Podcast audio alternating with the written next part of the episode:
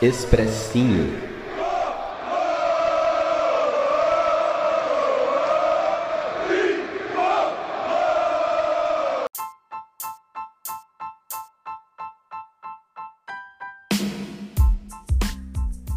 Salve, salve, torcida tricolor, Gustavo Canato na área trazendo mais um expressinho, meus amigos. Um expressinho com análise, opinião e informação sobre atualizações do mercado da bola tricolor, que está muito aquecido nesse começo de ano. E além disso, vamos começar hoje a falar um pouquinho sobre a Copa São Paulo de Futebol Júnior. São Paulo já disputou duas partidas, dependendo de quando você estiver ouvindo esse podcast, talvez tenha jogado a terceira, já estamos classificados para fase mata-mata. E, enfim, vamos trazer análises, opinião sobre tanto o São Paulo da Copinha, sobre os atletas, sobre a postura, sobre os jogos e principalmente análise sobre o mercado tricolor, algo que eu já venho fazendo já há dois expressinhos já. Enfim, vamos lá, pessoal, porque tem novidades bombásticas e novidades muito interessantes. É, o São Paulo fechou, enfim, a contratação do meio-campista Patrick, ex-internacional, jogador de 29 anos, fechou contrato de dois anos com o Tricolor. O Tricolor deve pagar mais ou menos 500 mil euros, cerca de 5, 6 milhões de reais, é, por uma parte dos valores econômicos, se não me engano, 30%, 20 ou 30% do, das questões econômicas do Patrick, e tem uma cláusula no contrato, dependendo de metas, jogos disputados, enfim, o São Paulo poderia comprar ou seria obrigado a comprar o restante dos 50% por mais um valor estipulado em contrato. Jogador de qualidade, de força física, que chama responsabilidade, um cara de disciplina tática. Ele joga mais pelo lado esquerdo como meia esquerda, mas pode atuar também como um segundo volante, enfim, como meio campista um pouco mais armador. Mas eu gosto dele mais pelo lado esquerdo, que foi por onde ele jogou e se destacou pelo Internacional. Ele jogou as últimas quatro temporadas pelo Inter. As três primeiras foram muito boas como protagonista, inclusive sendo um dos principais destaques no time do Inter, vice-campeão brasileiro é, de 2020. E essa última já, assim como todo o time do Inter, na verdade, já foi uma temporada com bastante desgaste, com mais irregularidade. Né? O Patrick, inclusive, dados do SofaScore, ele é o jogador dos últimos campeonatos brasileiros que mais recupera a bola, cara que mais que, que, que ganha, enfim, é, essa posse de bola, mas ao mesmo tempo ele também é o jogador que mais perde posses de bola. Então é algo que o Rogério precisaria ajustar. Para mim, jogador de qualidade que vem para ser titular do São Paulo. É, enfim, fazia tempo que o São Paulo não contratava um meio-campista com essa, com essa questão, com essa qualidade, na minha humilde visão, porque além de ter a qualidade técnica, ele fisicamente é um bom jogador. Não lembro dele se machucando muito no Inter. Então é um cara que chega para vestir a camisa. Eu daria 8 para ele, né? Talvez a gente possa até comentar no final do podcast sobre pô, quais números os jogadores receberiam. Mas enfim, contratação do Patrick já acertada e já anunciada pelo São Paulo em compensação. O tricolor liberou o Igor Lisiero, meio-campista de 23 anos, para o Internacional, empréstimo de um ano, jogador jovem mas que seria reserva com o Rogério, já havia perdido espaço no final da última temporada. E talvez seja importante para todo mundo essa negociação, porque o Liseiro deve ter mais espaço no internacional. O preço fixado por 50% dos direitos é em 3 milhões de, de euros, se eu não me engano. Não é um valor muito alto, mas é uma porcentagem. E vai que ele se destaca e recebe uma proposta é, mais grandiosa ali no meio do ano. Enfim, acho que seria bom, é bom para todo mundo. Um jogador que não seria muito aproveitado no São Paulo vai poder se destacar e jogar com em quantidade e qualidade no internacional. Então o São Paulo fechou o Patrick, já havia anunciado o Jandrei, já havia anunciado o Alisson, já havia anunciado o Rafinha, o Patrick foi a quarta contratação. E, pasme, houve uma reviravolta muito grande no último sábado de madrugada, o Nicão, cara, jogador Nicão, protagonista do Atlético Paranaense nas últimas quatro temporadas, sendo multicampeão, é, bicampeão da Sul-Americana, fazendo um golaço na última final, campeão da Copa do Brasil, ajudou o time do Atlético Paranaense a chegar à última final da Copa do Brasil. É, estava sem contrato, o Atlético Paranaense tentou renovar com o Nicão por diversas vezes. O São Paulo chegou a fazer uma oferta, demonstrou interesse nele, mas o Inter tava para fechar, tava tudo acertado até que no último momento o Paulo Pitombeira, que é empresário do Nicão, é, acabou pedindo um pouco mais de dinheiro para a comissão e o Inter acabou melando essa negociação. O São Paulo novamente é, foi rápido e já ofereceu a, a sua proposta de quatro anos para o Nicão. e está tudo certo entre os agentes, entre o São Paulo e o jogador. Nicão vai assinar com o São Paulo por quatro anos, vai receber um salário alto, o seu empresário vai receber uma boa comissão e ele, aos seus 29 anos, chega com status de protagonista. Né? A gente sempre fica com um pouco de pé atrás com jogadores que o São Paulo contrata do Atlético Paranaense, né? sobretudo com essa polpa, como foi com o Pablo, mas eu acho o Nicão um cara que pode se encaixar perfeitamente no time do São Paulo, tecnicamente bom jogador, vai para cima, tem habilidade, tem o drible, tem a finalização de fora da área é um jogador dos, dos momentos principais, né? Um cara que aparece nos, quando o time mais precisa dele, ele aparece. O Patrick que eu comentei é, é mais um meia esquerda, em compensação o Nicão eu vejo mais como um meia direita. Jogadores que, que podem se encaixar muito bem naquela formação que eu sempre venho falar para vocês do São Paulo no 4-1-3-2, com apenas um volante e meias abertos que voltam e ajudam na marcação e na parte ofensiva. Vejo o Patrick e o Nicão como esses jogadores, cara. Eu fiquei muito feliz e entusiasmado com essas chegadas. É, não são jogadores baratos, nenhum, na verdade. Tanto o Nicão quanto o Patrick custaram, vão custar aos cofres do São Paulo. Lógico, o São Paulo não vai precisar bancar um valor alto para um time, né, para uma quebra de contrato, mas vai pagar salários, bônus, luvas e comissões aos empresários. Mas é aquilo, né, pessoal? Você quer rir, tem que fazer rir. Eu acho que o São Paulo não tem condições financeiras de fazer investimentos, grandes investimentos, mas é, vendo de fora, o São Paulo abaixou muito a sua folha salarial com diversas saídas de jogadores e tenta ainda a saída do Pablo, do Éder e do Vitor Bueno, que eu vou comentar um pouquinho também sobre isso. E utilizando essa folga na folha para contratar jogadores que possam ser protagonistas e que vão ajudar o elenco na temporada 2022. Como eu comentei nos últimos podcasts, a comissão técnica do São Paulo, juntamente do Murici, só, só topou continuar para 2022 se houvesse um, assim, investimento, se houvesse um elenco um pouco mais forte. E o Rogério pedia muito uma quebra, é, uma mudança nesse elenco, que sempre foi um elenco que a gente sempre falou aqui muito moroso, muito tranquilo, trazendo jogadores experientes e que caras que não são acomodados. E para mim, esse é, essa acomodação não, não é o caso do, não entra, na verdade é o contrário, né? É, essa questão do acomodamento não envolve o Rafinha, o próprio Nicão, o próprio Patrick, são jogadores que são o contrário de acomodados. E é isso que o São Paulo precisava. E é isso que o São Paulo trouxe, diferentemente da última temporada, quando o São Paulo, no começo do ano, contratou o Éder, 36 anos, Miranda, 36 anos, William, 34 anos, 35 anos, enfim, jogadores muito veteranos. Tinha já o Hernani, já tinha o Daniel Alves, era um time muito é, veterano. Esse time não. Essas contratações são jogadores de uma, uma idade muito boa, inclusive. Não são jogadores inexperientes, tampouco são caras muito veteranos. Jogadores na faixa dos 28, 29, 30 anos, tirando o Rafinha, né? Que esse é, um, é o mais veterano, mas os outros quatro jogadores de uma idade muito boa, muito legal.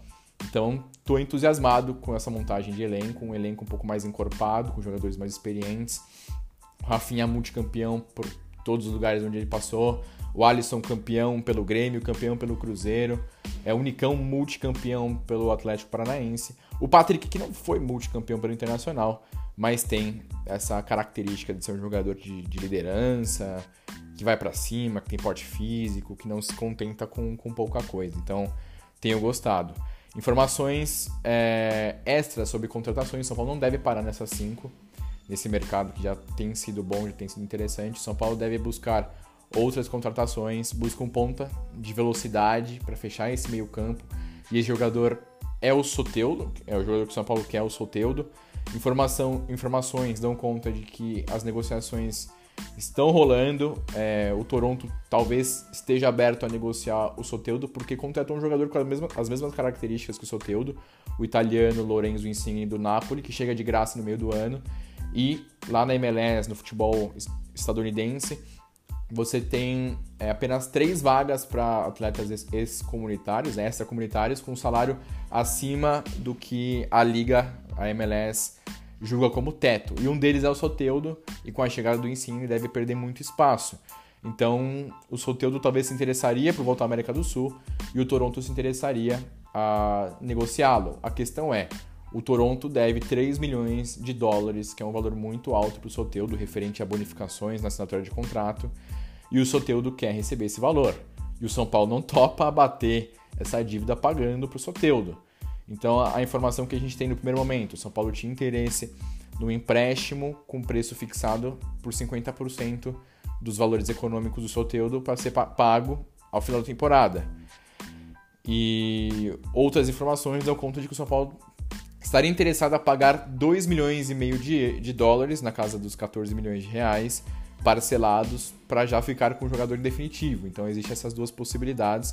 A questão é que a negociação está travada por conta dessa dívida do Toronto com o Soteudo. Vamos ficar de olho, porque seria a cereja de bolo. Seria o camisa 10, o, o jogador de velocidade que o São Paulo tanto necessita, por mais que tenha contratado o Alisson, que é um cara de velocidade, o Nicão, que é um cara de drible, mas precisa desse cara que é a combinação, a combinação dessas duas características que o Rogério tanto quer.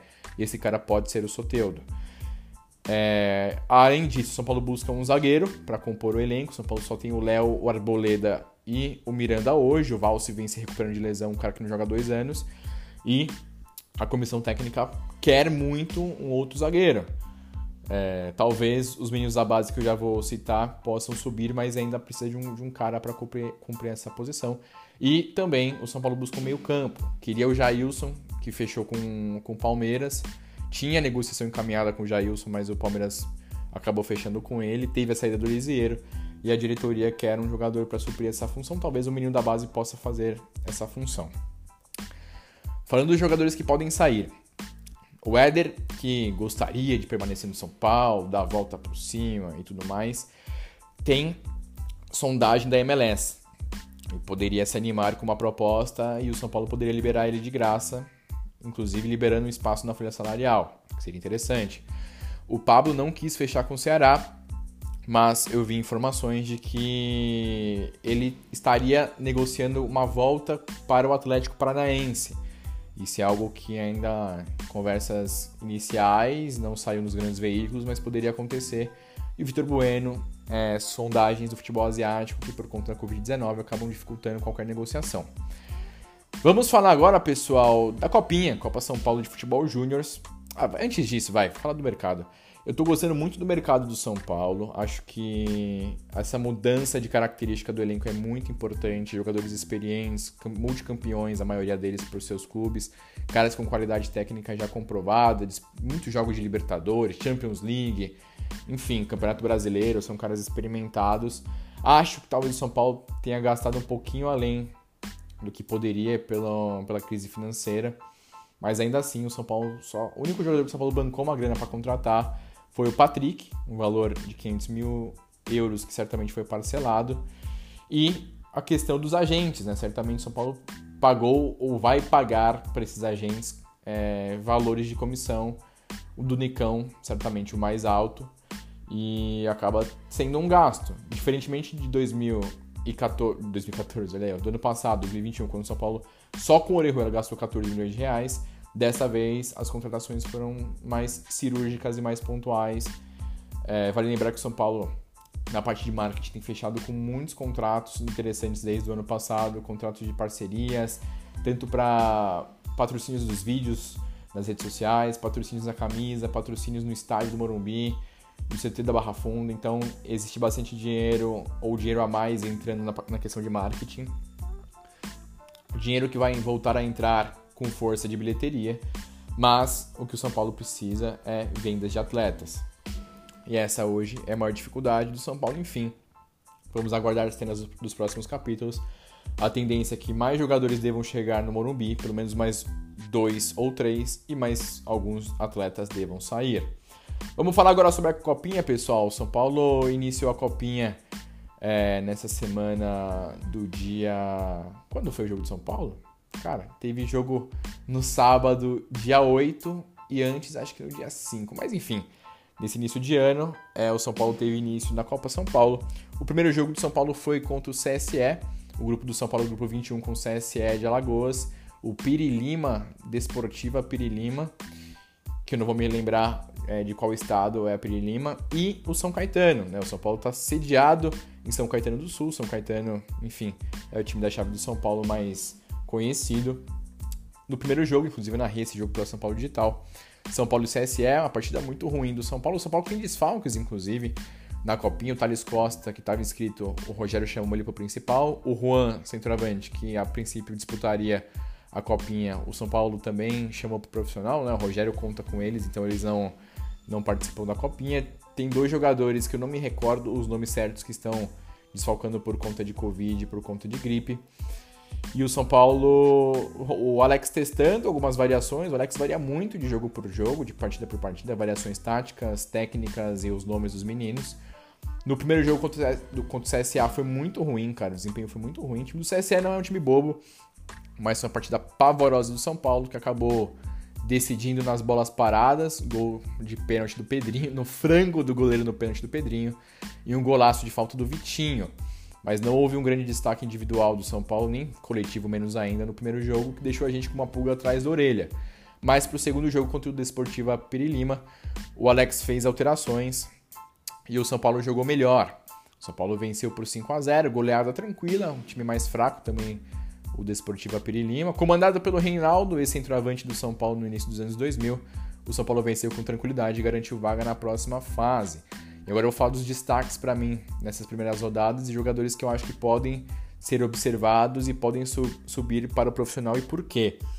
Alguns jogadores que eu tenho gostado muito, o principal, vou começar pelo setor de defesa, né? O goleiro de São Paulo é o Yang, que é, é engraçado, né? Porque Copa São Paulo de Futebol Júniors e o Yang, que é o jovem em inglês, é o titular de São Paulo, muito bom goleiro Yang, muito seguro, uma envergadura muito muito grande, né? Muito alto, muito seguro.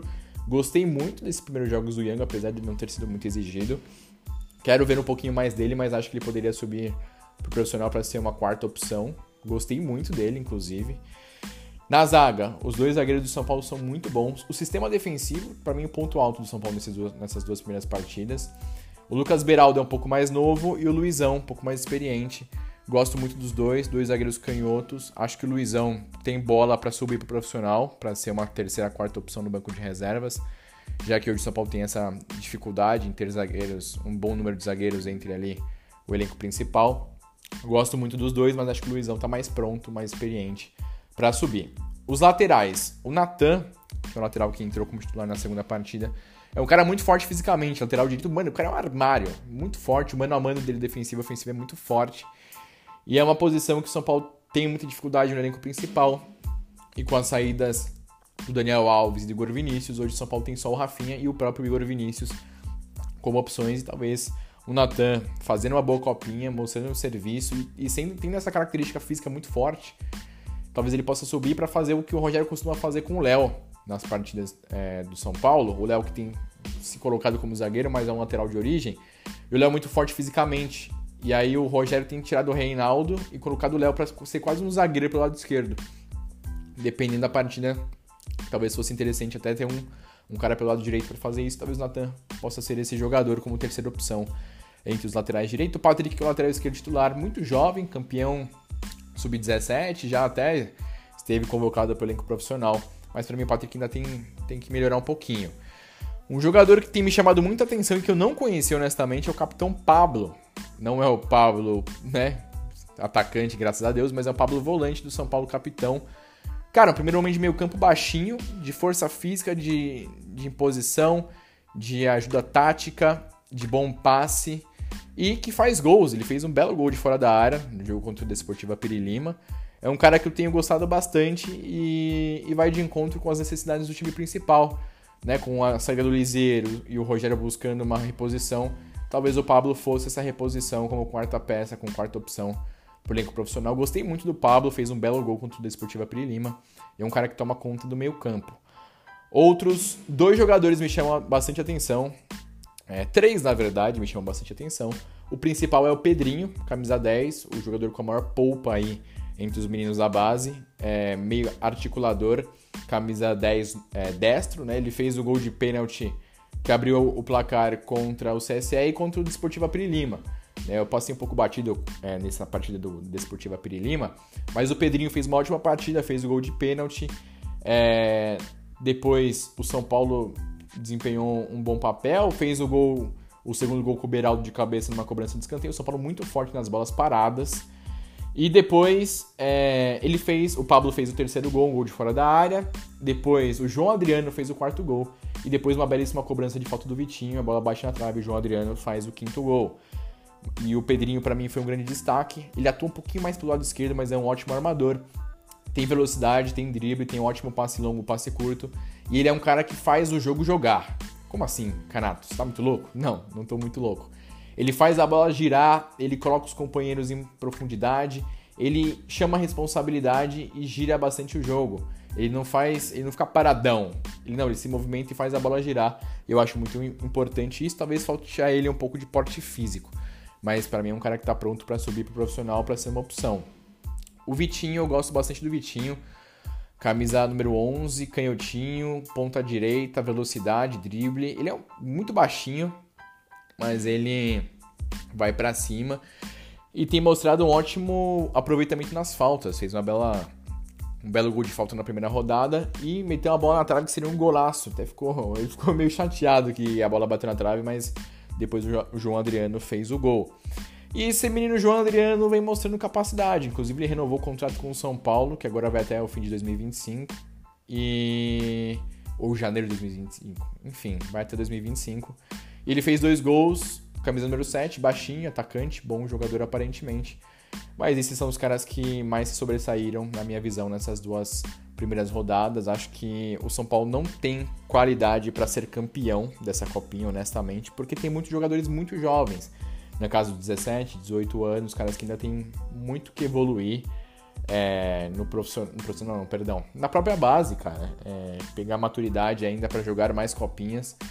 E é um time, para mim, que perdeu jogadores pro profissional, perdeu jogadores ali por conta de, de gripe, de Covid, e que ainda tem muito a amadurecer.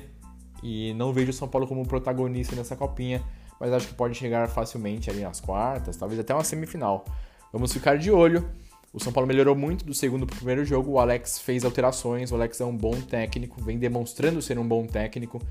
E esse time que foi vice-campeão brasileiro sub-20 tem tudo para fazer uma boa copinha, apesar de, na minha visão, não brigar por título. Mas o importante, né, gente, não é o título, mas sim revelar ótimos atletas do São Paulo nas últimas temporadas. Vem revelando bons valores para a equipe profissional. É isso, pessoal. Daqui a pouco a temporada começa do, do, time profissional, né? Vai iniciar no fim de janeiro por conta da Copa do Mundo no fim do ano, então vai começar um pouquinho antes. E daqui a pouco nós vamos estar nos estádios, no estádio não, no estádio do Morumbi, ou quem quiser assistir os jogos em outros estádios também estará em outros estádios. Os jogadores já já vão ser apresentados também. Se não me engano, nessa segunda-feira, dia 10, é, inicia a pré-temporada do São Paulo. Os jogadores vão ser apresentados. Tô curioso para ver como vão ser as apresentações. Vídeo que no ano passado é, as apresentações foram por vídeos muito, muito legais, feitos, é, com ídolos do São Paulo apresentando as novas contratações. A gente espera que isso continue de uma forma diferente, mas foi um material audiovisual muito bem feito que eu honestamente gostei bastante. Espero poder trazer novidades para vocês durante a semana. Nós aqui da SPF Cast devemos fazer lives com aí podendo debater com mais tempo, com mais ênfase os assuntos os principais assuntos da semana. E é isso, pessoal. Espero que vocês tenham gostado de mais um Expressinho. Eu sou o Gustavo Canato. Vocês me acham nas redes sociais como Gustavo Underline Canato, tanto no Twitter quanto no Instagram. Eu vou estar é, na transmissão de São Paulo e São Caetano pela Copinha, pela Web Rádio São Paulo Digital, equipe pela Web Rádio Digital Esportes, equipe São Paulo Digital. E quem quiser me acompanhar, pode me seguir nas redes sociais. É isso, pessoal. Agradeço a todos pela audiência, pela presença. Vocês são maravilhosos. Continue acompanhando a gente nas redes sociais e aqui no Spotify, nos principais agregadores de podcasts. Valeu, obrigado, tamo junto e tchau, tchau.